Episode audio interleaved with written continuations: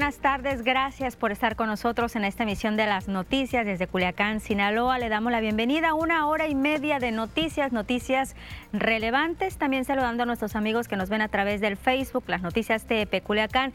Tenemos un número de WhatsApp a su disposición. 6674-1999-48. Ángel Limón, ¿cómo estás? Te saludo con mucho gusto. ¿Qué tal Lupita? Muy buenas tardes, qué gusto saludarte, por supuesto saludar a todas las personas que nos ven a través de la señal de TVP. Un avance en el tema de la información, la información del ámbito pues de seguridad y es que el día de ayer se llevó a cabo un operativo en la zona rural de Culiacán. Se detuvieron a cuatro personas, por supuesto, el aseguramiento de vehículos y armas. Todos los detalles en el transcurso de esta hora y media de información. Y en el tema de salud, pues le hemos eh, estado dando continuidad la situación de una menor que está internada en el Hospital Pediátrico de Culiacán por hepatitis eh, aguda grave, una situación que por supuesto pues está al margen aquí en la ciudad. Todos los detalles los vamos a tener en el transcurso de esta hora y media de información, por eso lo invito y le extiendo la invitación para que se quede con nosotros y se mantenga bien informado. Lupita, regresamos contigo. Y vamos a iniciar con eso que ya nos adelantaba Ángel, esos operativos que se realizaron el día de ayer aquí en Culiacán. ¿Cuál fue el resultado que se obtuvo por parte de las diferentes corporaciones de seguridad? Pues bueno, hubo acciones conjuntas de parte de la misma Secretaría de Seguridad Pública aquí en Sinaloa, la Secretaría de la Defensa Nacional, que hicieron este operativo el día de ayer en Culiacán, específicamente en la zona rural. Cubrieron Pueblos Unidos, El Salado y la Laguna Colorada. Así lo señaló el secretario de Seguridad Pública en Sinaloa, Cristóbal Castañeda. También dio a conocer algunos resultados. Detuvieron a cuatro personas, aseguraron armas, vehículos con reporte de robo, entre ellos un automóvil que tenía placas sobrepuestas del estado de Sonora. Resultado de este operativo se aseguraron siete vehículos con reporte de robo se aseguraron cuatro personas que venían este, en una Tacoma blanca en Laguna Colorada eh, con diverso armamento, un fusil Barrett, una ametralladora Minimi, un fusil AK-47 con aditamento lanzagranadas, un fusil AK-47 normal, un, un, fusil tipo M4 con el accesorio para abastecerse con, cinta como tipo ametralladora y tres armas este, cortas. Una Castañeda Camarillo aclara que por el momento aquí en Sinaloa no están detrás de ningún grupo delictivo. Sin embargo, los operativos por parte de la Sedena van a continuar frecuentemente a lo largo y ancho de todo el estado para combatir el crimen organizado. Eh, sí, dependemos mucho del apoyo también de, fuera, por, obviamente son eh, cuestiones de terreno bastante amplias, pero la intención es mantenerlos. Sí, o sea, en cuanto vieron la, presencia de las unidades, trajeron de darse a, la persecución. Fueron eventos diferentes, los vehículos asegurados en la mayoría fueron en el salado y este fue cuando se ampliaron el marco de los reconocimientos, obviamente. vehículos robados con reporte de robo. Con, con reporte de robo, perdón. Y se le vinieron algunos recuerdos al presidente de México, Andrés Manuel López Obrador, específicamente cuando saludó a la mamá de Joaquín El Chapo Guzmán en marzo del 2020, en marzo del 2020. Pues la situación dijo que se dejó arraigar este pensamiento de diente por diente, ojo por ojo, la ley de Tailón. El presidente Andrés Manuel López Obrador pues recordó este saludo hace dos años a María Consuelo Loera Pérez, mamá de Joaquín El Chapo Guzmán, en una gira aquí en el estado de Sinaloa justamente. En su conferencia mañanera de este miércoles en Palacio Nacional, López Obrador recordó cuando se bajó de su vehículo para saludar a María Consuelo Loera en un acto público. Sabemos lo que pasa en las familias, la descomposición social que se originó durante el periodo neoliberal, la desintegración de las familias, eh, y eso nos lleva a decir, vamos a este, actuar de esta manera, que no significa complicidad, que no significa impunidad, contubernio. Si saludo a la mamá de Guzmán Loera, ah, este, ¿por qué la saluda. ¿Cómo no voy a saludar? a la señora, a una anciana. Además, el presidente de México argumentó que tiene su conciencia tranquila, por eso se bajó de la camioneta. En el Salón Tesorería, el presidente López Obrador también recordó el operativo del 2019 para poder capturar a Ovidio Guzmán, hijo del Chapo, y la decisión de dejarlo libre para que no se perdieran vidas humanas de personas inocentes. Pues me bajé y fui donde estaba ella a saludarla y ya. ¿Y qué se me quita? ¿Qué pierdo? Nada, nada, nada, nada, nada. Además, también una cosa son los hijos, las mamás, los papás, los abuelos y otra cosa es el que se mete en cuestiones ilegales o delictivas. ¿Por qué generalizar? Y una fuerte balacera se registró minutos antes de las 12 del mediodía de este miércoles a las afueras de un banco en una plaza comercial ubicada en Jesús Cumate y Calzada Aeropuerto en el sector del Valle, cerca de la colonia Bugambilias, aquí en Culiacán. Las autoridades informaron que antes de las 12 del mediodía hubo dos unidades con personas armadas que viajaban en una camioneta Toyota Tacoma blanco y una Toyota eh, Tacoma color gris que se enfrentaron a balazos, al parecer por el despojo de uno de los vehículos. En este lugar se habla de dos impactos de bala en la fachada principal de una institución bancaria, otros dos impactos en un vehículo estacionado de la marca Corolla. No hay personas lesionadas, solamente casquillos de arma de fuego tirados en el pavimento de este estacionamiento. La movilización, obviamente, de las corporaciones policíacas y que se habla de que no hay personas detenidas. El mismo secretario de Seguridad Pública en Sinaloa, Cristóbal Castañeda, habló al respecto, dijo que se trató de un enfrentamiento, no de un asalto bancario o algún cliente de la misma institución. Mira, todavía es, muy apresurado. El, aparentemente el vehículo que se vio involucrado en el tema cerca de la ley del Valle ya fue localizado. Hay una persona que está siendo intervenida eh, actualmente en el hospital. Eh, pues esperaremos este, que esté en condiciones para que rinda su declaración, ya que hay personal de la Fiscalía. Afortunadamente eh, se localizó el vehículo y la persona y esperaremos a ver que, nos dé la narrativa de los hechos. ¿no? Y obviamente la, la Fiscalía tendrá que llevar ya la investigación para determinar si fue robo a la sucursal bancaria o bien fue el intento de despojo del, del vehículo. Y un hombre adulto falleció de manera instantánea la mañana de este miércoles cuando tripulaba un camión de carga de ladrillos sobre la avenida Álvaro Obregón al norte de la ciudad. Las autoridades informaron que el fallecido se llamaba Martín, de 59 años de edad, y según los informes, el accidente ocurrió en la esquina de la avenida Álvaro Obregón y calle Martiniana Romero de la colonia Vicente Lombardo Toledano. El vehículo era tripulado por la avenida Álvaro Obregón de norte a sur y al circular las calles Antonio Serrano y Martiniana Romero, el conductor sufrió un infarto que le hizo perder el conocimiento para posteriormente invadir el carril contrario y terminar por impactarse contra la barda perimetral del Kinder Margarita Rodríguez de López. Por fortuna, al momento del accidente no había alumnos en el plantel educativo junto con el ahora fallecido, pues circulaba un ayudante de copiloto quien manifestó que al momento de, este percance pues el fallecido se tocó el tórax manifestando que tenía un fuerte dolor y luego se desvaneció.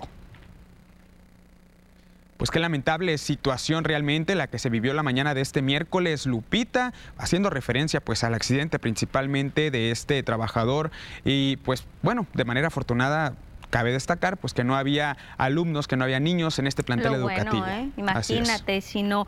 Y también Ángel decir de esta balacera, eh, ya sabemos cómo se pone la situación tan candente que ya estamos pues a la expectativa de que en cualquier momento se pueda registrar desafortunadamente este tipo de situaciones aquí en nuestra entidad y vemos de este enfrentamiento que ya lo está descartando en el sector del Valle, que lo está descartando el mismo secretario de Seguridad Pública, Cristóbal Castañeda, de que no se trató de un asalto a una institución bancaria o alguna persona que haya llegado a estos bancos que están en este sector, simple y sencillamente pues un enfrentamiento, pero vaya susto, no hay personas detenidas. Afortunadamente pues tampoco se reportan personas lesionadas hasta el momento, haciendo referencia pues a la declaración que rinde el secretario de Seguridad Pública en Sinaloa, Cristóbal Castañeda Camarillo, Lupita, pero de todas maneras es una plaza comercial, es un establecimiento, la hora, donde muchas personas pues acuden a este tipo de lugares, ¿no? Así que pues el llamado también a las autoridades correspondientes para reforzar los recorridos que tanto se ha pedido también por parte de la sociedad. Y así como están implementándose estos operativos en esta zona rural, que el mismo Cristóbal Castañeda está comentando que empezaron a realizar el día de ayer, pues se van a tener que intensificar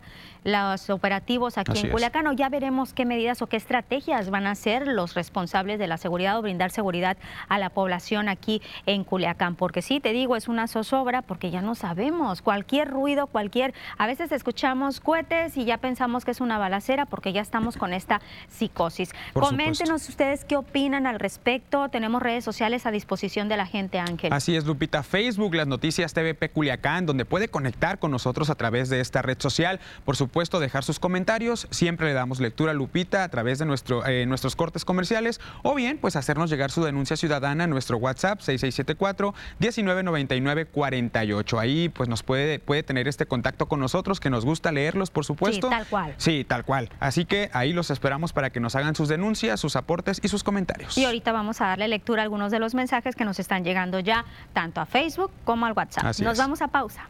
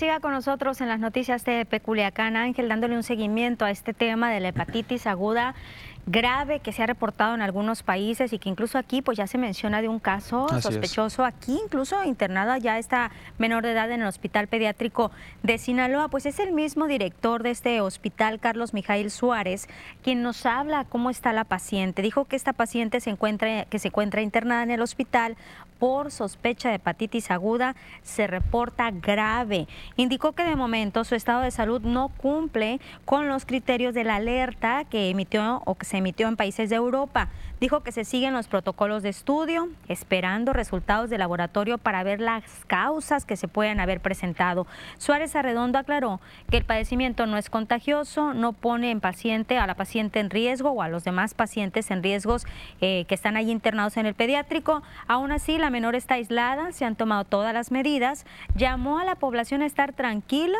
a tener un buen aseo constante de manos, lo que hablábamos ayer, la limpieza de las manos constante, mucha higiene al momento de preparar los alimentos y mucho cuidado también al que los alimentos en dónde los va a consumir. A los padres de familia le llama a estar atentos de los síntomas en sus hijos como coloración amarillenta en la piel, también los ojos amarillos. Ante estos síntomas, cuando los vea, inmediatamente lleve a su menor de edad con un especialista.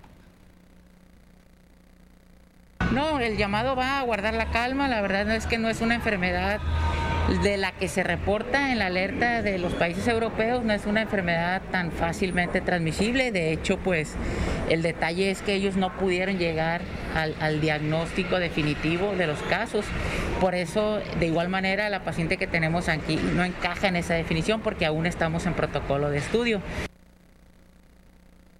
Y referente al tema de la hepatitis, Lupita, el gobernador de Sinaloa, Rubén Rochamoya, rinde declaración ante esta situación. Y es que el caso sospechoso de hepatitis grave aguda presentado en una menor de 15 años aquí en Sinaloa, específicamente en Culiacán, pues sigue en estudio, así lo confirmó el gobernador. Rochamoya señaló que se cuenta con poca información al respecto de este caso, solo que las personas cercanas a la menor pues no presentan síntomas sobre esta enfermedad mucha información porque no la tengo técnicamente, pero el secretario de Salud me dijo que está, desde de un momento a otro se agravó, por eso tuvieron que intubarla. Y sería bueno que el secretario de Salud les dijera cuál es las, eh, el estatus en este momento de ella. ¿no? Yo espero que podamos recuperar su salud. No está confirmado que sea este ¿Hepatitis qué? Aguda. Hepatitis aguda. Es una, es una hepatitis. Lo que está demostrado es que no hay nadie a su alrededor, ni familia ni demás, que tenga eh, contagio.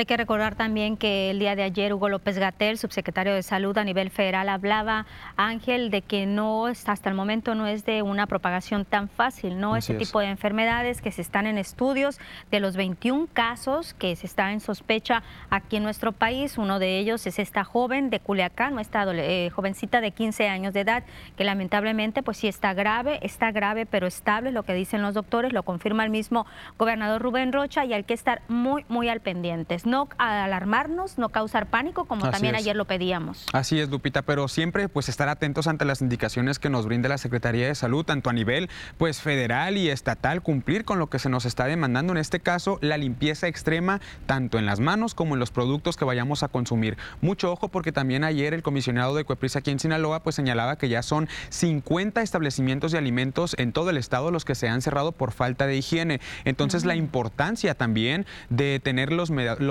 los cuidados preventivos nosotros, eh, pues como consumidores en este caso, ante esta infección que está pues llamando mucho la atención a nivel nacional y por supuesto internacional. Y también decirles, con las altas temperaturas los alimentos son mucho más susceptibles, la caducidad, son alimentos que se pueden caducar, que se pueden echar a perder muy rápido, que te digo de mariscos, de pescados, del mismo pollo, hay que tener mucho, mucho cuidado, pero sí, hay que estar tranquilos, no hay que alarmarnos, muy al pendientes, eso sí, los padres de familia al pendientes con sus hijos, ya lo dice el doctor, el director del hospital pediátrico, la piel se pone amarilla, los ojos también se ponen amarillos, es una de las cosas o uno de los síntomas que pudieran tener cuando se habla ya de hepatitis. Hasta el momento no se ha confirmado que sea un caso de hepatitis aguda grave, lo que tiene esta menor de edad aquí en el pediátrico, están en espera, no se sabe tampoco cuándo les van a llegar los resultados, que ya cuando nos compartan las autoridades y nos digan si definitivamente es hepatitis aguda grave, eso se tiene que hacer o no, pues ya lo daremos a conocer nosotros. Por supuesto, Lupita, y también declaraciones que brindaba ayer Graciela Domínguez Navas, secretaria de Educación Pública y Cultura aquí en Sinaloa,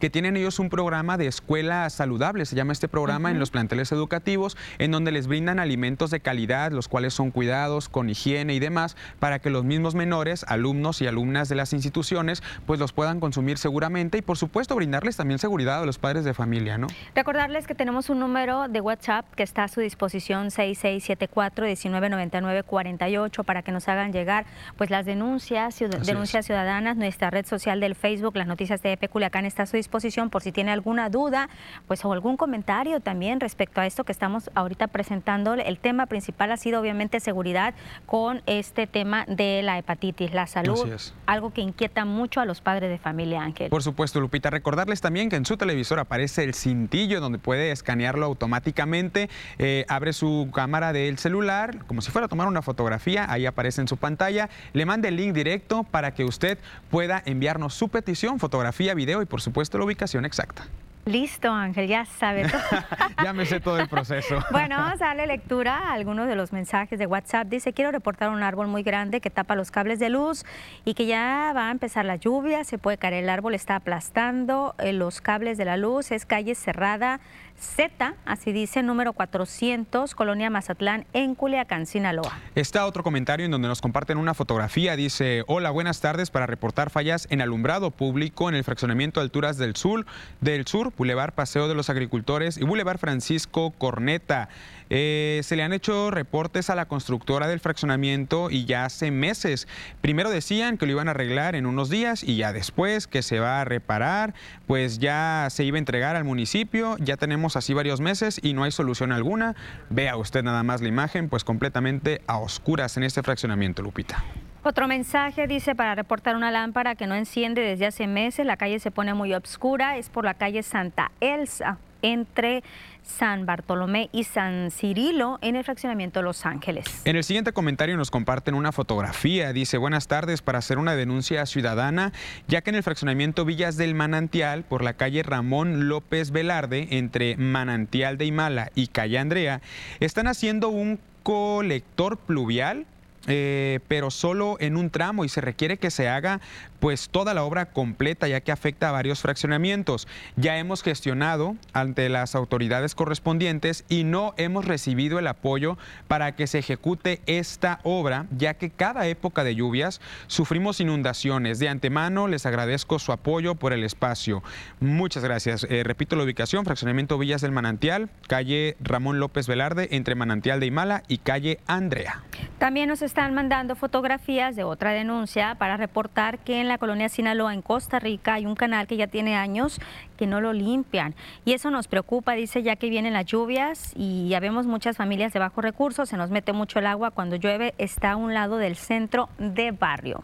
Un comentario más dice, hola TVP, buenas tardes. Para reportar un arroyo que está atestado de basura en la calle Mina de Bacubirito, Bacubirito y también la participación ciudadana eh, Colonia, Luis, eh, Colonia Huizaches, dice, todo mundo echa basura, hace como tres días pasaron los de la comisión, cortaron un árbol que está ahí pegado al mismo arroyo y dejaron las ramas en el arroyo para variar, dice, ahí está la imagen, lo que nos reportan nuestros amigos a través de nuestro WhatsApp, lo que usted ve en pantalla, pues la maleza suficientemente crecida, Lupita. Una situación también que abunda aquí en la capital sinaloense. Calle Mina de Bacubirito y participación ciudadana en la colonia Huizaches. Nosotros nos vamos a ir una pausa, recordarles que también tenemos esta comunicación directa con nuestros amigos del Facebook, las noticias de Peculiacán, en el transcurso del corte comercial, Ángel. Por supuesto, Lupita. Vámonos a pausa y regresamos.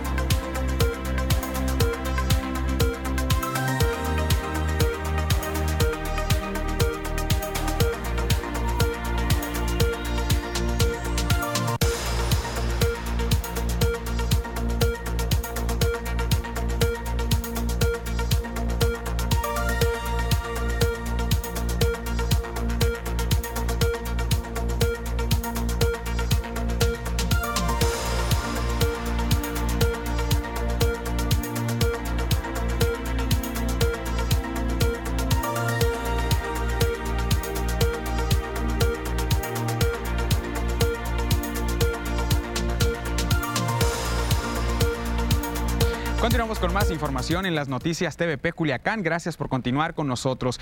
Avanzamos en este tema con base a la Secretaría de Obras Públicas aquí en el estado de Sinaloa y es que el secretario José Luis Zavala sostuvo una reunión con la Cámara Mexicana de la Industria de la Construcción, la CEMIC.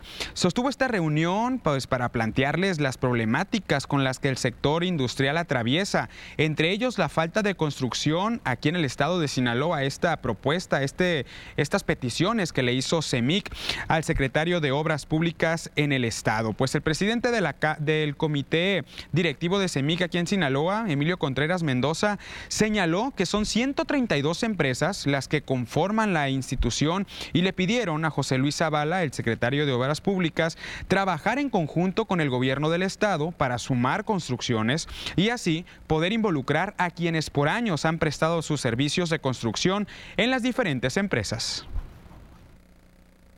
hay, este, la, petición de todos los afiliados, la mayoría es que queremos, queremos trabajar, ¿no? Queremos trabajar, eh, eh, algunos nos hablaron, oye, va a estar el secretario, sí, aquí va a estar, podemos, hay una ronda de, preguntas y respuestas, van a participar ellos. Eh, la idea es hacerle la petición, ¿no? pero de comentarle que aquí en CEMIC estamos las mejores, las mejores empresas de, la región, las mejores sectores constructivas y queremos, queremos también dar nuestro granito de arena a que, a que el desarrollo del Estado se dé. Obviamente que hubo respuesta por parte del secretario de Obras Públicas en Sinaloa, José Luis Zavala, donde estuvo atendiendo las diferentes peticiones de quienes conforman la CEMIC, pues dijo que van a estar revisando la situación para poder involucrarlos en las obras futuras por parte del gobierno del estado. De alguna manera, pues presentando lo necesario para poder trabajar de la mano con la institución, haciendo referencia obviamente a los proyectos, planos y por supuesto inversiones que se puedan destinar en un futuro de qué manera nos ayudan ustedes a, ayudar a la presidenta, por ejemplo, en Cosala, eh, a, cerrar sus proyectos. igualmente en el OTA y, eh, trabajan un poco, pero la verdad es que pues, eh, la obra la estamos haciendo prácticamente en el Estado, ¿no? ellos están elaborando los proyectos de FICE, que es lo menos, pues, no, proyectos de, que por ejemplo tienen tantos proyectos de carencia de agua pero no tienen tiempo de atender documentalmente eh, esos proyectos. Saben que falta una que falta una línea de conducción de 100 metros, pero no tienen el proyecto, pues excavación, material tipo A y la, la, la, todo lo que tenemos que saber nosotros. Y el mismo secretario de Obras Públicas, José Luis Zavala, habla de las licitaciones que mantiene el gobierno del Estado en este momento. Continúan por parte de la Secretaría de Obras Públicas, pues hasta en lo que va del 2022, 49 licitaciones se han realizado dando seguimiento a peticiones sociales. Dijo que hay una inversión de 690 millones de pesos destinados para todo el Estado, para la rehabilitación de carreteras, de puentes, accesos peatonales y vehiculares, así como la conexión con sindicaturas. Obregón está a punto de dar el fallo. Para el 17 de junio alargamos el fallo del, del, ¿cómo se llama? De la, uh, de la ratificación del río, es el 17 de junio. Traemos también eh, algunas licitaciones federales, la del puente también se da el fallo el 17 de junio, la del puente El Quelite, ya está en proceso, ya están inscribiendo las empresas. Entonces es muy probable que, que el 17 tengamos el fallo de del el quelite lo queremos tener para que el veintitantos empecemos la obra de junio, para empezar ya a darle. ¿no? Aquí en Culiacán traemos, eh, estamos otorgando los fallos de 15 calles que vamos a hacer en Culiacán, estamos para otras 15. Es que sí, la licitación con más auge es la del puente El Quelite, donde se tiene una inversión de 180 millones de pesos para su rehabilitación. Sin embargo, pues depende de las ofertas que hagan los contratistas. Aunado a esto, José Luis Zavala dijo que la convocatoria está abierta para todas las empresas que gusten participar en esta licitación. Es la del puente El Quelite. Son cerca de 180 millones de pesos ahí que se van a invertir. Va a depender también de la oferta que hagan los contratistas, no se puede disminuir el costo, pero depende de lo que se vayan a abrir los sobres. ¿no? Todas se pueden inscribir, es abierta, la convocatoria es abierta a nivel nacional. Este, el número de empresas eh, puede variar al momento, pero se pueden inscribir con más de 20, ¿no? Terminan inscribiéndose hasta 35 empresas por concurso. Y el Infonavit hasta noviembre del 2018 vendía las carteras vencidas a, a, despachos jurídicos para que procedieran a estos desalojos. Carlos Martínez Velázquez, director general de Infonavit, dijo que se detectó que se vendieron miles de carteras en administraciones pasadas, por lo que quizás pues, sea la causa de estos desalojos. Entonces hay personas que su crédito lo sacaron con el Infonavit en su momento, se vendió a un tercero y ese tercero es el que ejecuta posteriormente este tipo de acciones. No, la, no lo hace el Infonavit y en la gestión que encabezamos no hay un solo caso de nos, que nosotros como, como instituto hayamos mandado al alterar un caso jurídico. Simplemente un proceso civil hipotecario tradicional dura cinco años de litigio y los litigios que están en curso están en curso y iniciaron en la administración anterior, deben de seguir su curso por razones de patrimoniales para el Infonavit en relación a los aproximadamente 40 familias del sur de Sinaloa que demandan viviendas debido a que fueron desalojados, Martínez Velázquez aseguró que se pueden acercar al Infonavit para recibir atención. Si nosotros tenemos créditos con estas personas, por supuesto que los ayudamos. Pero sí hay que tener claridad sobre esto que hizo el Infonavit en su momento y que sigue teniendo repercusiones en el presente eh, de las ventas de vivienda. Entonces, si nos dan los datos, con todo gusto revisamos el caso de las 40 familias, los ayudamos en todo lo que las podemos ayudar, si son acreditados o fueron acreditados del Infonavit. También habló que para las empresas constructoras, a partir de este año, se establecieron nuevos lineamientos para la construcción de vivienda. De no cumplir, Infonavit no puede facilitar y tampoco acepta los créditos. La invitación que estamos haciendo es que todos quienes quieran vender vivienda se ajusten a los parámetros del Infonavit. Y sobre el tema de las colonias, a partir de mayo de este año, de hecho a partir de este mes, eh, se estableció como obligación, ya no se va a transaccionar ni un solo crédito con el Infonavit que no cumpla con las siguientes características. La vivienda tiene que estar eh, ubicada a máximo en un radio de 2.5 kilómetros tienes que tener escuela primaria, secundaria, centros de salud, centros de abasto, parques, acceso a vías primarias y acceso a vías de comunicación. Si no existe eso, el Infonavit no financia nada. Y hace unos días le presentábamos la situación acerca del Tribunal Agrario aquí en Culiacán y su desaparición, pues la Confederación Nacional Campesina confía en que el gobernador de Sinaloa, Rubén Rochamoya, pues los apoye para que no desaparezca aquí en Culiacán el Tribunal Agrario número 26. El dirigente de la CNC, Miguel, eh, Miguel López Miranda, dijo que este mismo miércoles enviarán un documento al mandatario para pedirle su apoyo y así reiterar su confianza en que este tribunal se quede en la capital sinaloense. Señaló que aún es tiempo para que se impidan estas intenciones que tiene el gobierno federal, ya que de lo contrario, pues productores agrícolas se tendrían que trasladar hacia el norte del estado para realizar algún trámite. Desconocemos qué otros aspectos pueden incidir, pero definitivamente creemos que, que sería mucho, muy desventajoso para los productores, para los campesinos, particularmente de, esta zona de, de Sinaloa. Y vamos a cambiar de tema. Ayer en esta misma emisión de las noticias hablábamos de una asamblea que se iba a llevar a cabo hoy precisamente por parte del Suntuaz Administrativos e Intendencia para elegir a integrantes del colegio electoral. Le doy datos. Con el 79% de la votación llevada a cabo durante esta asamblea, pues la planilla Unidad Sindical por la Defensa de los Trabajadores obtuvo 10 de los 11 lugares en el colegio electoral, quienes serán los encargados de organizar el proceso de renovación del comité sindical. La secretaria general del Suntuaz, Administrativos y de Intendencia, Marisela Guadalupe Pérez Carrillo, informó que se registraron 2.672 trabajadores, lo que representa un 52.39% del total de los integrantes adheridos a este sindicato. En la asamblea se llevó a cabo el registro de dos planillas. Estamos hablando, estas planillas que cumplieron con los requisitos establecidos en los estatutos de la organización sindical. La planilla Unidad Sindical por la Defensa de los Trabajadores obtuvo 2.100 votos, representa, ya le decía, el 79% de la votación emitida, mientras que la planilla Reivindicación Sindical obtuvo únicamente 302, 310 eh, votos, obteniendo así una posición en el colegio electoral.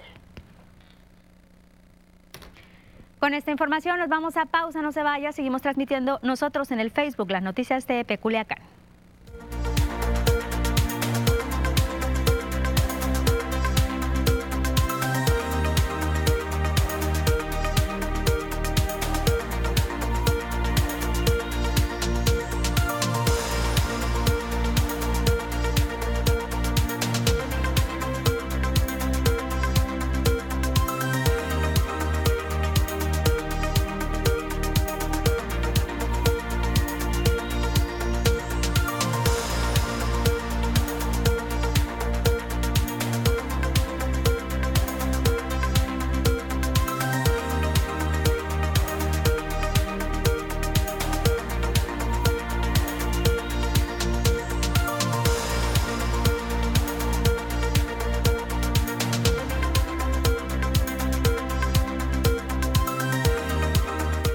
Amigos y amigas del Facebook, no los habíamos olvidado, aquí estamos. Eh, Janek Medina dice, hola, buenas tardes, saludos a todos. Quiero saber sobre la noticia que dieron el lunes referente a los carros que deben calcamonías.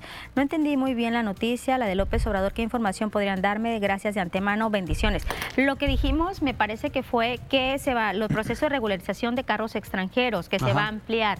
Era algo referente a eso. Y el día de ayer hablábamos de las verificaciones que se tienen que realizar para los autos que tengan más de cuatro años ya. Y que los descuentos siguen todavía hasta el mes de septiembre, así que si usted tiene un carro extranjero, pues es oportunidad para regularizarlo y que obviamente no tenga ningún problema al momento de circular en la ciudad, porque ya se está pues aplicando esta parte para la regularización. Recuerde agendar su cita y por supuesto acudir a los módulos de atención. Vámonos a las noticias, tenemos más comentarios en el Facebook, ahorita las leemos.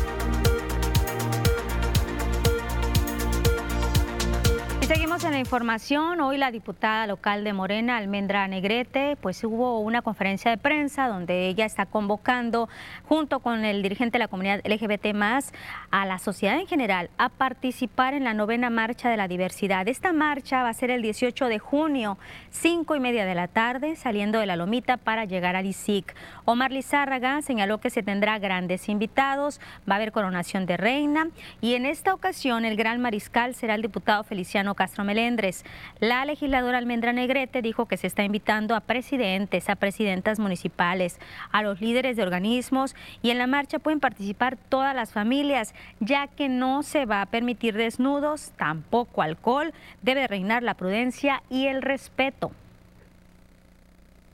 Y esta marcha es una marcha de reconocimiento y de inclusión, una marcha de fomento a la paz y de sensibilización de que Sinaloa es diverso, cuenta con muchos, muchos liderazgos, que la marcha es de los sinaloenses, organizada por los sinaloenses y es para todas, todos y todes. Van familias como algunos de ustedes nos han acompañado año tras año, pues ya saben que cuidamos mucho la educación. Le damos un giro a la información y es que eh, hace unos días pues, se aprobó la ley de, revocación de mandato para gobernadores aquí en el estado de Sinaloa. Referente al tema, el presidente del Partido de la, de la Revolución Democrática, el PRD, pues Oner Gonzalo Lascano, dijo que esta parte de la revocación de mandato para los gobernadores eh, no es una propuesta en beneficio a la sociedad, sino para el mismo partido de Morena, pues el gobernador de Sinaloa, Rubén Rochamoya, solamente busca reelegirse en las próximas elecciones con esta ley. Comentó que el porcentaje del 10% de firmas que se requieren es demasiado, pues se habla de más de, la, de, más de 200 mil participaciones para que esta ley sea aplicable. 10% es el tres veces más de lo que le están pidiendo el presidente de la República en firmas de la lista nominal. Entonces, eh, está lo que nosotros estamos planteando es que está a modo para que no se aplique. O si se aplica, está a modo para que el gobernador la promueva a su favor.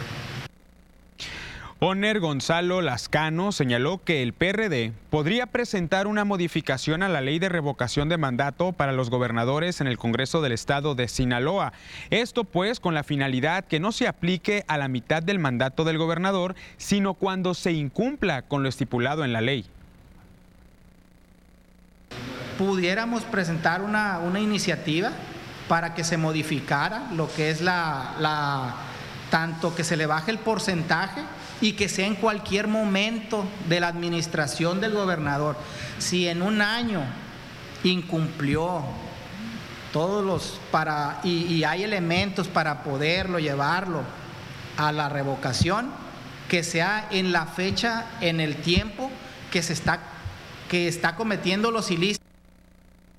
Y sobre este mismo tema habló el gobernador de Sinaloa, Rubén Rocha, con esta aprobación de la revocación de mandato para el titular del jefe ejecutivo por el Congreso de Sinaloa, pues se convierte en el primer estado en legislar en esta materia. Rubén Rocha, pese a que reconoció la labor de los diputados para atender esta iniciativa, señaló que no quedó totalmente conforme, ya que se tuvo que legislar atendiendo la ley aplicada a nivel nacional, lo que marca que tendrá que registrar una participación arriba del 10% de los sinaloenses vaya registrados en la misma lista nominal de electores para poder solicitar esta revocación de mandato. Y esto refleja que tienen que ser 200 mil ciudadanos. Yo no estoy conforme todavía porque tuvimos que legislar en las condiciones de la legislación federal. No puedes hacerlo de otra manera. ¿Qué te impone que debe ser el 10%? Tienes que levantar eh, firmas para un 10% de es decir, como, como queriendo que no se hiciera. Yo era legislador cuando se aprobó. ¿Y por qué lo hicimos? Porque la oposición no quería saber nada de revocación de mandato y mucho menos que se ocurriera en la fecha de elección, que fue la del 2021. Se pusieron muchas trabas. Esas trabas yo espero que se quiten, pero tienen que ver con la legislación federal. Tiene que modificarse la constitución, porque en la propia constitución se establecen Continuamos informando acerca de los temas relevantes, pero a nivel nacional lo invito para que se quede con nosotros y se mantenga bien informado en la siguiente cápsula. Ante diputados, los niños defendieron la permanencia del programa de escuelas de tiempo completo. Acompañados por sus padres, los pequeños estudiantes hablaron de los beneficios de dicha estrategia y la importancia de que continúe. Caleb Salguero, de nueve años, explicó que cuando su escuela era de tiempo completo, aprendió diversas actividades, entre ellas ajedrez, lo que le apasionó y llevó a ganar un torneo infantil. Por motivos de seguridad nacional, la Suprema Corte de Justicia de la Nación ordenó reservar todos los contratos y comprobantes de pago de las vacunas contra el COVID-19 adquiridas por el gobierno federal. Se trata de pagos realizados a las farmacéuticas Pfizer, CanSino y AstraZeneca, cuyos recibos fueron solicitados por un ciudadano vía transparencia. La larga espera terminó. Con 30 votos a favor y 3 en contra, una abstención y uno nulo, el Congreso de Guerrero despenalizó el aborto hasta las 12 semanas de gestación. El 13 de enero de 2022, las diputadas de Morena, Beatriz Mojica, Citlali Calixto y Nora Velázquez presentaron la tercera iniciativa para despenalizar la interrupción del embarazo hasta las 12 semanas de gestación. En la sesión del 4 de mayo se dio la primera lectura en el Pleno. Hoy tenía que ser discutida y votada. Una veintena de docentes del Colegio Nacional de Educación Profesional Técnica Víctor Bravo Aguja de Tuxtepec, Oaxaca, se declararon este día en huelga de hambre como una forma de protesta por su retención en el Istmo de Tehuantepec, en la comunidad mixe de la Mixtequita, desde la tarde del pasado sábado 14 de mayo.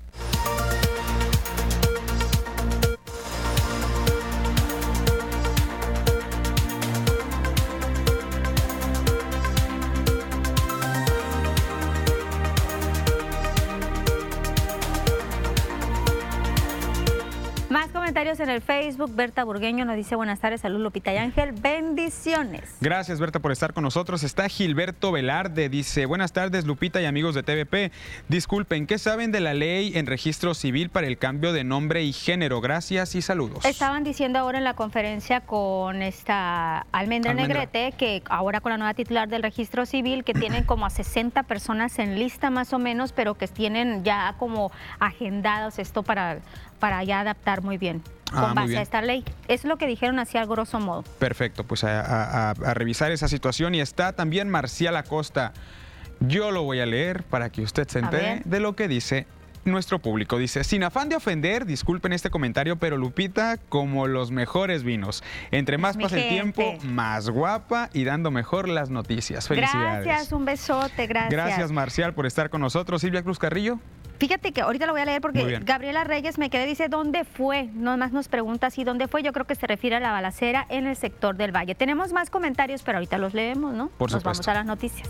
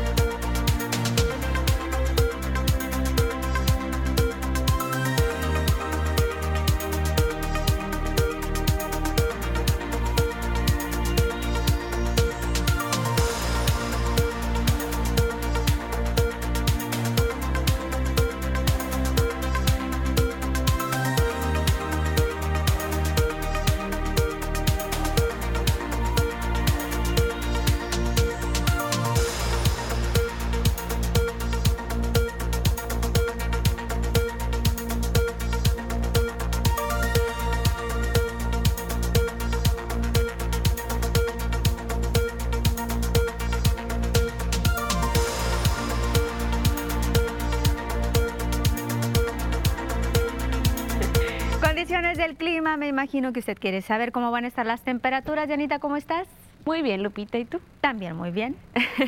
pues nada, con la novedad de que ya tenemos pues el número de pues de fenómenos tropicales que se pronostican para este año. ¿Cuántos van a ser? Eh, son entre 14 y 19 pues ya fenómenos, ¿no? En el Pacífico. en el Pacífico. Tenemos entre tormentas tropicales y huracanes, pues ya categoría 1, 2, 3 hasta la 4, ¿no? Oye, y estaba comentando hace algunos días, creo que fue con Ángel, de que ahora ya no podemos decir que septiembre es el mes donde más azotan los huracanes porque ya hemos tenido hasta en octubre, ¿no? Y la situación en la noviembre también de depresiones. sí, ¿no? Y cada año pues se va alargando más, más pues ese tipo de, fenómenos en diferentes, eh, eh, en diferentes temporadas del año, ¿no? Pero sí normalmente donde más se dan los huracanes o estos fenómenos como tormentas tropicales, sí son, terminan siendo entre septiembre y agosto, ¿no? Normalmente. Agosto era muy llovedor. Sí, pero aunque realmente con la naturaleza no se sabe, Lupita, y este año se pronostican de entre 2 a 4, pues huracanes ya de, de huracanes 3 y 4, ¿no? Estos son, son los más fuertecitos que pudieran llegar aquí, pues al país, ¿no? Bueno, pues vamos contigo, Dianita. Claro que sí. Lupita, comenzamos primeramente con el mapa nacional para conocer las temperaturas actuales en algunos puntos importantes del país. Y comenzamos, como siempre, en la frontera en Tijuana. El día de hoy tenemos una condición de cielo que se mantiene despejada con 21 grados. Ya en el sector de La Paz se mantiene con 31 grados, Guadalajara con 29, Acapulco con 31 y condición de cielo que se mantiene despejada. Ya en el sector de Mérida, el día de hoy tenemos un cielo mayormente nublado con 36 grados. Pasamos a conocer las temperaturas actuales aquí en nuestro estado. En Sinaloa y comenzamos en el sector de Culiacán. El día de hoy tenemos una condición de cielo que se mantiene pues ya levemente parcial, parcialmente nublado y tenemos una temperatura que llega hasta los 34 grados. Ya a lo largo de esta tarde se comienza a despejar y tenemos humedad que, que llega hasta el 31%. En la noche la temperatura que llega hasta los 16 grados es en el sector de Culiacán. Para Guamuchil el día de hoy también tenemos una temperatura calurosa que llega hasta los 33 grados con cielos mayormente despejados y en la noche la temperatura llega hasta los 16 grados en Guamuchil. Más al norte del estado, en el sector de Guasave, el día de hoy la temperatura llega hasta los 33 grados y cielos mayormente soleados. Humedad que se mantiene en el 29%, precipitaciones al 0% y en la noche la temperatura llega hasta los 15 grados en Guasave pasamos a conocer qué tenemos en los próximos días. Regresamos otra vez a Culiacán. El día de mañana, jueves, se prevé condición de cielo parcialmente nublada, muy levemente, pero ya viernes y sábado se comienza a despejar. Las máximas que varían entre los 34 y los 36 grados como máximas, esto para Culiacán. Para Guamúchil, el día de mañana jueves tenemos condición de cielo que se mantiene ya mayormente soleada, al igual que este fin de semana. Tenemos máximas calurosas que llegan hasta los 34 grados el día sábado y las mínimas que varían entre los 15 y los 16 grados es en el sector de Guamuchil. Más al norte y para finalizar en el sector de Guasave, igual tenemos una semana despejada, las máximas que van a variar entre los 32 hasta llegar a los 34 grados para el sector de Guasave y las mínimas que se prevén de 14 y 16 grados en el sector de Guasave. Hasta aquí el reporte meteorológico. Continuamos contigo, Lupita. Pues ya les estaremos dando a conocernos cuando se estén presentando algún fenómeno meteorológico oportunamente se dará información, Diana. Claro que sí, Lupita. Nosotros estaremos pendientes de pues, cualquier fenómeno que ocurra, independientemente de cualquier eh, sector del país, ¿no? Para dar a conocer el primer fenómeno que se, que se que se dé a conocer. De hecho, el primero ya se tiene el nombre, se tiene el nombre de Agatha, ¿no? Entonces, pues ya vamos a estar pendientes de eh, cualquier situación que se Diana, no nos despedimos, te vemos un ratito más con nuestra clase de hoy, ¿te parece? nos vamos a pausa.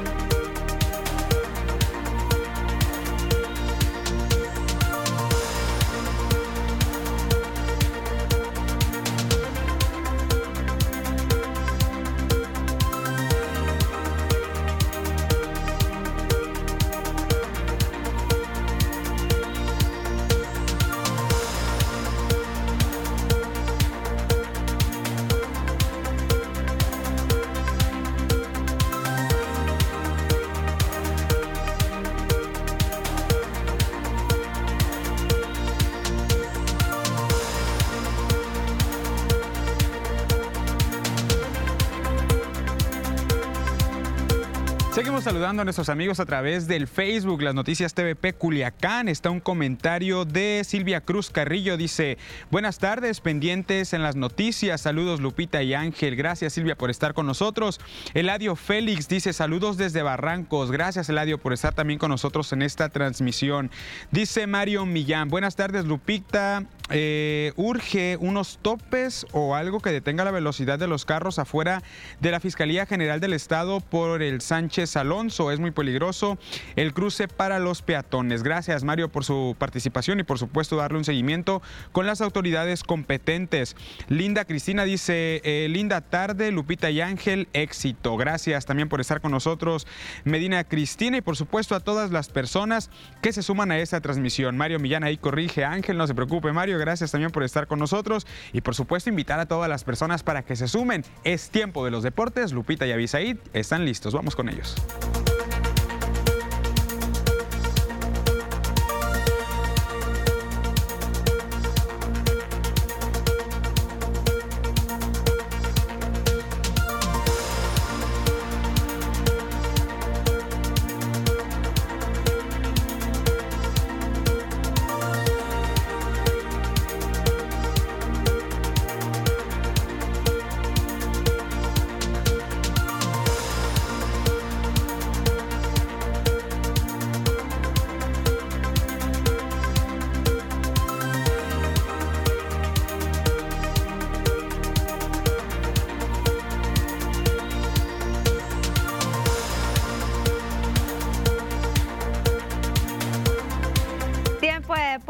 Deportes, Avisaída Ispuro, acordándonos de los compadres, ¿verdad? Exactamente, por supuesto que sí. Un saludo para todos ellos. Que están en otros países. Avi, ¿qué novedades? Pues hay mucho que platicar. La Universidad Nacional, la Universidad Autónoma de Sinaloa le está yendo muy bien. Ayer consiguió la primera medalla de oro hace unas horas acaba de conseguir la segunda presea dorada ahí en Ciudad Juárez, Chihuahua. Sabíamos que iban a traer grandes triunfos para la UAS. Y falta mucho todavía, ¿eh? Falta muchos días de competencia, creo que van a llegar más resultados importantes. Atácale, Avi. Vamos con la información deportiva. Muchas gracias, Lupita. Y arrancamos con temas de la Universidad Nacional, evento que tiene como sede Ciudad Juárez, Chihuahua. La Universidad eh, Autónoma de Ciudad Juárez, Chihuahua, por supuesto. Le comento que Roberto Medina ganó para la UAS la primer medalla de oro en esta Universidad Nacional en la disciplina de Taekwondo. El estudiante de primer año de Ingeniería Bioquímica de la UAS ganó cuatro combates en la división menos de 54 kilogramos para colgarse la medalla de oro. El último fue ante el Instituto Politécnico Nacional y lo ganó 12 puntos a 10. Habló Roberto Medina. No, un agradecimiento total al doctor Madueña. Eh, pues a veces con lo que saca de la familia, ¿no? Pues a veces quisiera que siempre sobrara, pero no es así. Y pues agradecerle el que el hecho de que pues yo sé que él no no da las becas él, pues pero detrás de él hay un equipo enorme que confía en todos los universitarios de la UAS.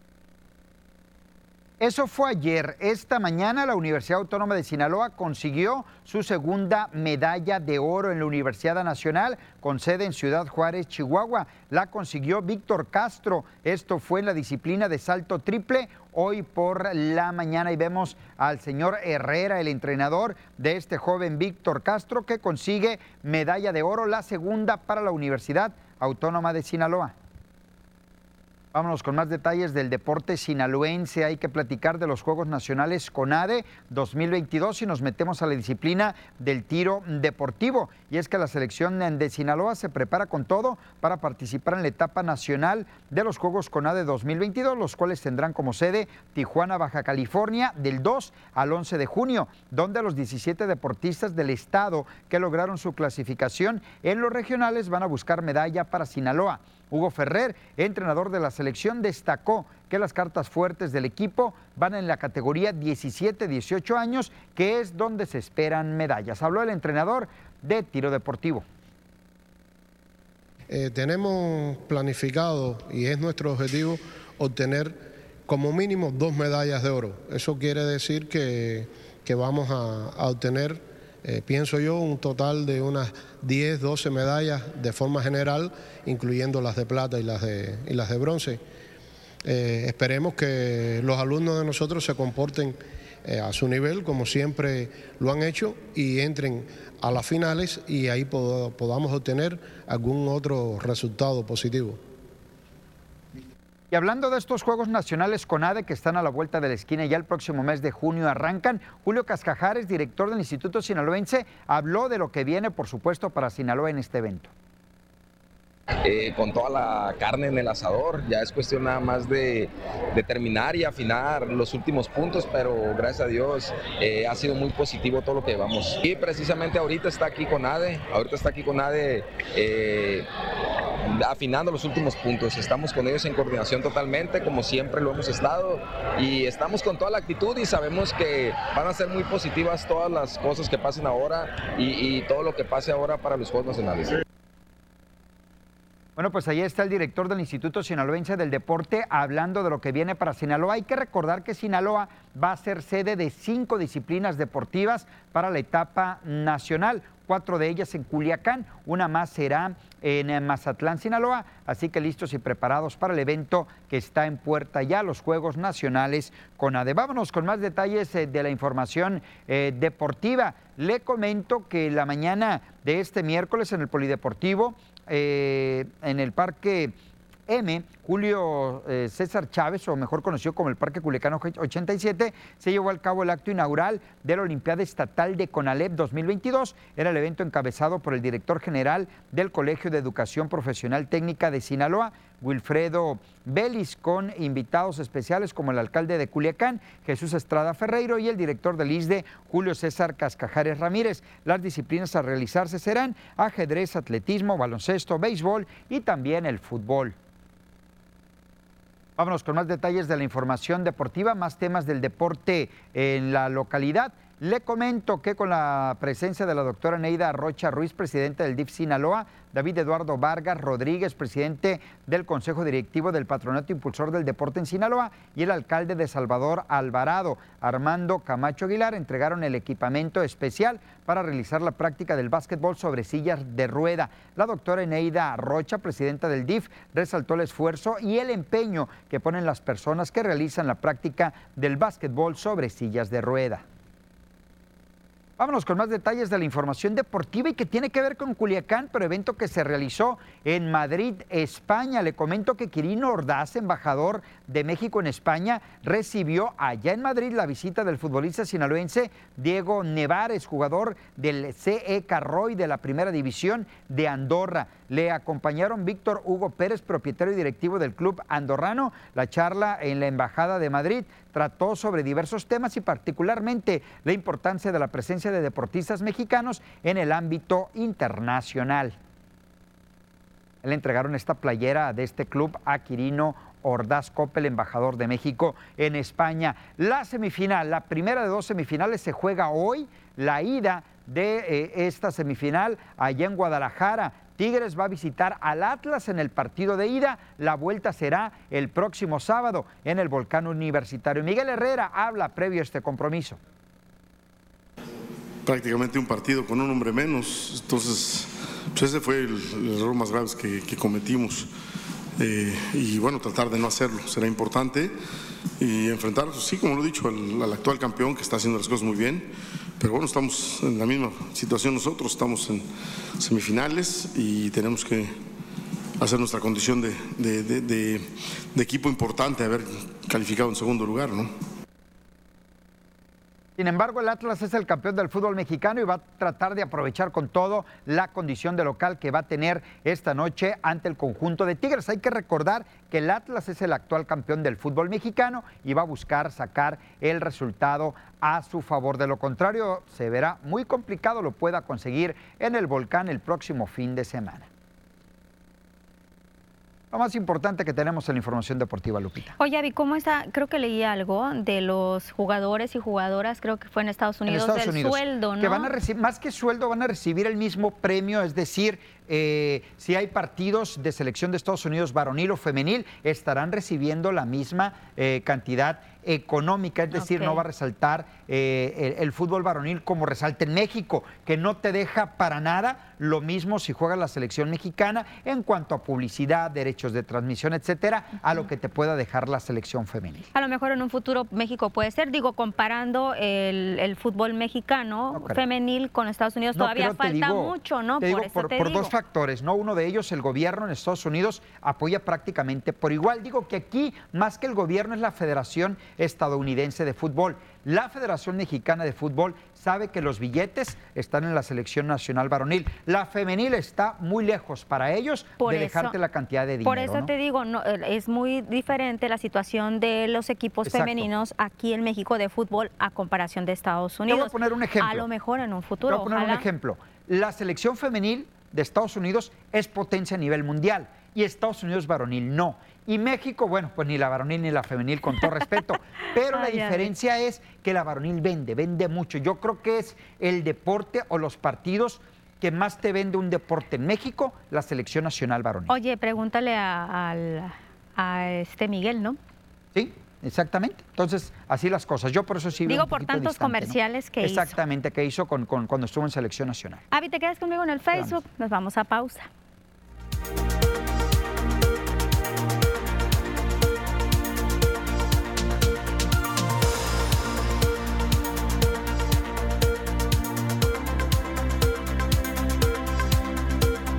Y es que decían ahorita, Avi, esto referente que estábamos comentando, que podría ser un parteaguas para que ya poco a poco se fuera a equilibrar. Pero, insisto, las condiciones del fútbol aquí en México, la femenina, pues no, falta mucho todavía sí, falta Mucho, digo, y la varonil también, lo que pasa es que hay mucha afición y siguen mucho. Y en Estados Unidos no es el deporte uno, ni dos, ni tres, ni cuatro, ni cinco. Yo creo que es del décimo para atrás el fútbol en Estados Unidos. El Primero está el reina. americano, el béisbol, el básquetbol, la natación, el atletismo, hay muchos antes, el hockey sobre hielo, eh, pero ya hay, mucho, hay mucha lana, ¿no? Es muy diferente a, a cómo se maneja el deporte en Estados Oye, Unidos a cómo se maneja en Si México. aquí hay dinero en México por comerciales y Claro, por demás, claro. allá, no, hombre, es otra No, imagínate, cosa. es otra cosa, ¿no? Por eso te decía, pregúntenle al Piojo Herrera que cuánto no hizo, Imagínate que si de no grabó. bancos, que si de, bueno, de infinidad de cosas. Para él, para la Federación Mexicana de Fútbol, imagínate cómo quedaron los bolsillos en cuanto a la lana que entra.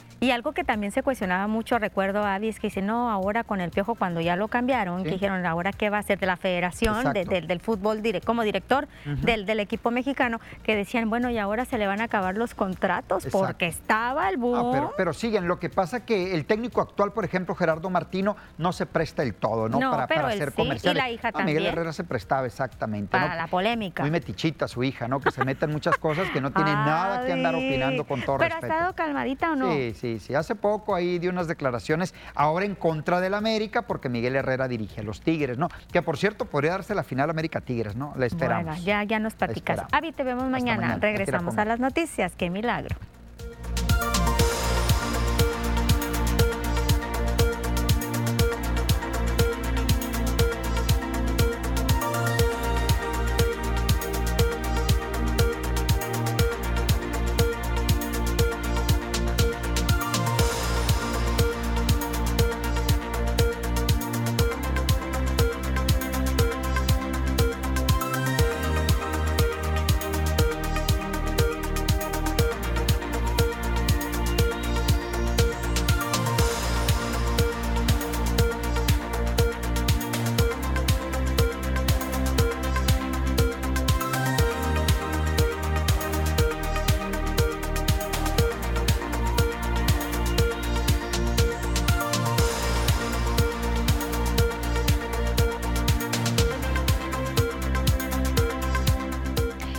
Conferencia en la mañanera, el presidente de México, Andrés Manuel López Obrador, anunció que va a transparentar los contratos que realizó su administración con todos los laboratorios médicos con los que adquirió las vacunas contra el COVID durante esta pandemia, a pesar de que la Suprema Corte de Justicia de la Nación falló a no hacerlo. Además, López Obrador aseguró que su gobierno también dará a conocer los acuerdos que hizo con el gobierno de Cuba en materia de salud. Durante esta conferencia fue cuestionado por el fallo de la Corte en no dar a conocer los contratos de vacunas. Sin embargo, pues López Obrador dijo que él va a ver, él lo va a hacer lo contrario. acerca de la resolución de la Corte, pues aunque sea legal y nos piden a nosotros sí, información, no eh, la vamos a negar. También añadió que el presidente de México va a transparentar toda la información, pues él asegura no tiene nada que ocultar. Eh, aunque legalmente sí, este, la Corte haya resuelto, nosotros no tenemos problema en dar a conocer la información. O sea, eh, son vacunas que se compraron con eh, farmacéuticas y se entrega todo. Además, lo tenemos que hacer eh, en nuestro informe a la auditoría de la federación. Y vamos a tener nuevamente la visita del presidente de México, Andrés Manuel López Obrador, aquí al estado de Sinaloa.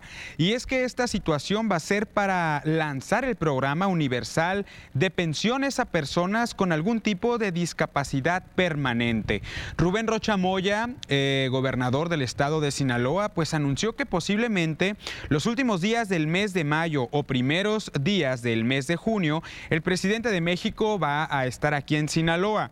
Pues Sinaloa cuenta con un registro de 22 mil ciudadanos que representan eh, algún tipo de discapacidad y con la ampliación de este programa se pretende llegar a los 84 a, las, a los 84 mil personas, además de poder revisar eh, el estado, pues que representan en cuanto al tema de las obras en desarrollo de la parte sur de la entidad. Rocha Moya precisó que la agenda queda a disposición del gobierno federal. Condiciones de cómo vamos a eh, concluir con el registro. Aunque el lunes pasado tuvieron una reunión los delegados de todo el país en México, los delegados de los programas federales, para eh, iniciar el registro. Aquí se está en condiciones de hacerlo. Eh, hay una fecha para que se inicie el primero de, junio, pero eh, nosotros ya estamos avanzados en esto. Y hablan de concluirse en, junio. ¿Cuál va a ser la consecuencia más importante ahí? Que al terminar vamos a empezar a dar la pensión. Y hace unos días, en la mañanera del presidente de México, Andrés Manuel López Obrador, pues utilizó una canción del grupo Los Tigres del Norte, después de que se hiciera viral que el presidente de México pues utilizara el tema Somos más americanos de los Tigres del Norte. En una de sus conferencias lo utilizó pues para criticar declaraciones contra la migración por parte de un gobernador estadounidense. Los músicos norteños aseguraron que la potencia de la canción ha hecho que con el tiempo pues siga resonando hasta el recinto presidencial. El presidente utilizó esta canción publicada en 2021 para criticar al gobernador de Texas, Greg Abbott, quien había asegurado que analizaba una declaración una parte en cuanto a la invasión de la frontera con México para poder invocar poderes de guerra contra los indocumentados. Si bien los músicos se limitaron a dar su opinión acerca de dichas declaraciones, confirmaron que siguen trabajando para darle voz a las historias de la gente, el acontecer diario y las problemáticas sociales que atraviesa eh, su país de nacimiento y por supuesto los mexicanos allá en Estados Unidos. En ese sentido, lamentó profundamente la situación actual que enfrentan las mujeres en el país por las altas cifras de feminicidios y recordó que en el 2017 ya habían denunciado dicha urgencia con el tema las muertes de Juárez. Radicamos en Estados Unidos, eh, tenemos esa, esa fuerza y sentimos todos los días pues todo lo que se vive en ese país de, racismo y un montón de, de, problemas que pues que, que, a veces no la gente que, que, radica, que radicamos en, México, pues a veces no, no sabemos exactamente cómo, cómo se vive en, Estados Unidos, ¿no? Entonces, creo que esas canciones van muy directo a, lo que a lo que la gente eh, siente, vive, son, son referencias muy fuertes y pues si él les está exhibiendo esto es porque la canción tiene esa fuerza. Y hoy el gobierno de Sinaloa firmó un convenio con Infonavit con el propósito de atender a las demandas de vivienda en el estado. Ruth Díaz, secretaria de Bienestar y Desarrollo Sustentable, dijo que existen tres ejes nuevos para poder acceder a un crédito de vivienda y que para los acreditados con bajo salario puedan adquirir un financiamiento sin que se ponga en riesgo su estancia de poder tener accesos a créditos de, auto, de autoconstrucción, de autoproducción, eh, que nosotros como beneficiarios y acreditados del Infonavit podamos tener acceso a la compra de un terreno. Esto es algo que antes no sucedía.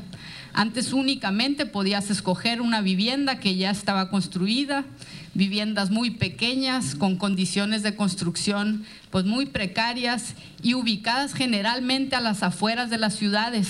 Y esto trajo otras problemáticas, como cuáles eh, las personas adquirían un crédito y después ya no podían seguir pagando estos créditos El director general de Infonavit, Carlos Martínez, aseguró que con la cuarta transformación en Sinaloa se tiene el registro de 87 mil familias que pueden congelar sus créditos y poder concluir con el pago de sus viviendas.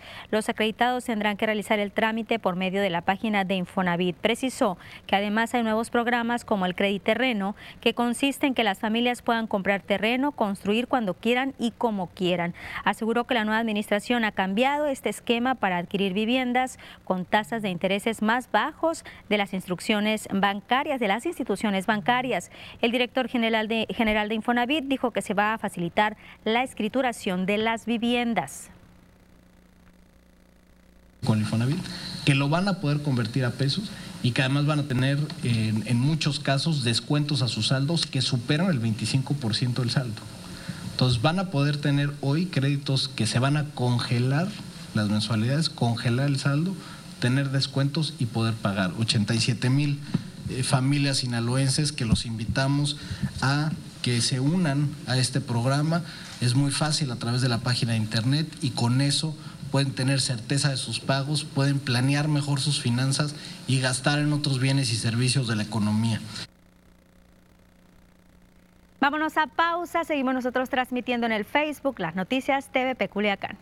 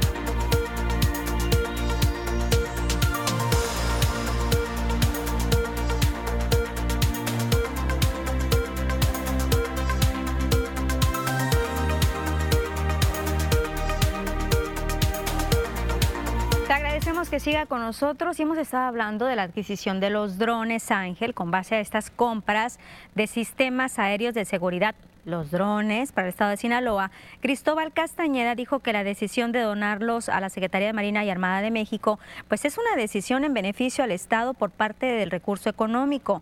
El secretario de Seguridad Pública en Sinaloa reafirmó que el gasto que se requiere para brindarle mantenimiento a estos drones es muy costoso y es que estamos hablando, Ángel, de 600 mil pesos anuales. Además, Lupita, pues aunado a esto, Castañeda Camarillo dijo que finalizaron el contrato con la empresa llamada Hydra Technologies porque estaban perdiendo 22 millones de pesos anuales, un dineral para darles mantenimiento, lo cual pues no es costeable para el gobierno del estado. Sin embargo, pues señaló que estarán apoyados por el equipo tecnológico con el que cuenta la Semarmex en dado caso de que se requiera.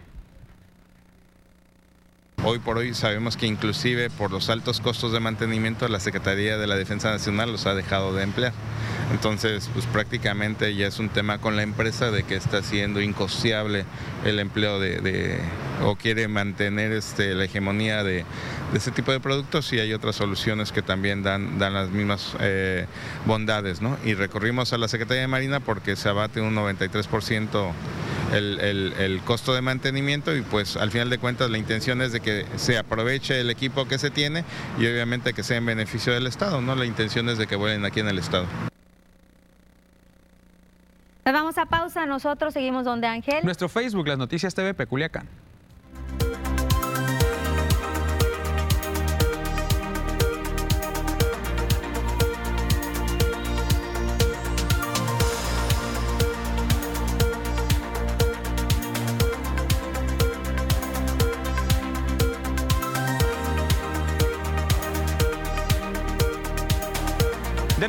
Nuestros amigos del Facebook, vamos a darle lectura a algunos comentarios que están eh, llegándonos en estos momentos.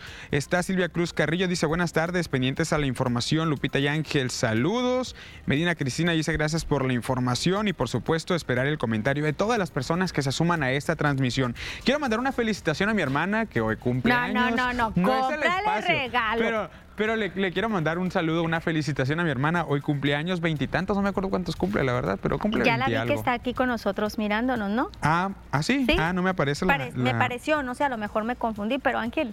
Ah, muy bien, pero pues si está. Ahí en la noche vamos a ir a cenar. Llévale su regalo, no seas codo. voy a comprar su pastel de 15 pesos de la pastelería. GPI, ¿no?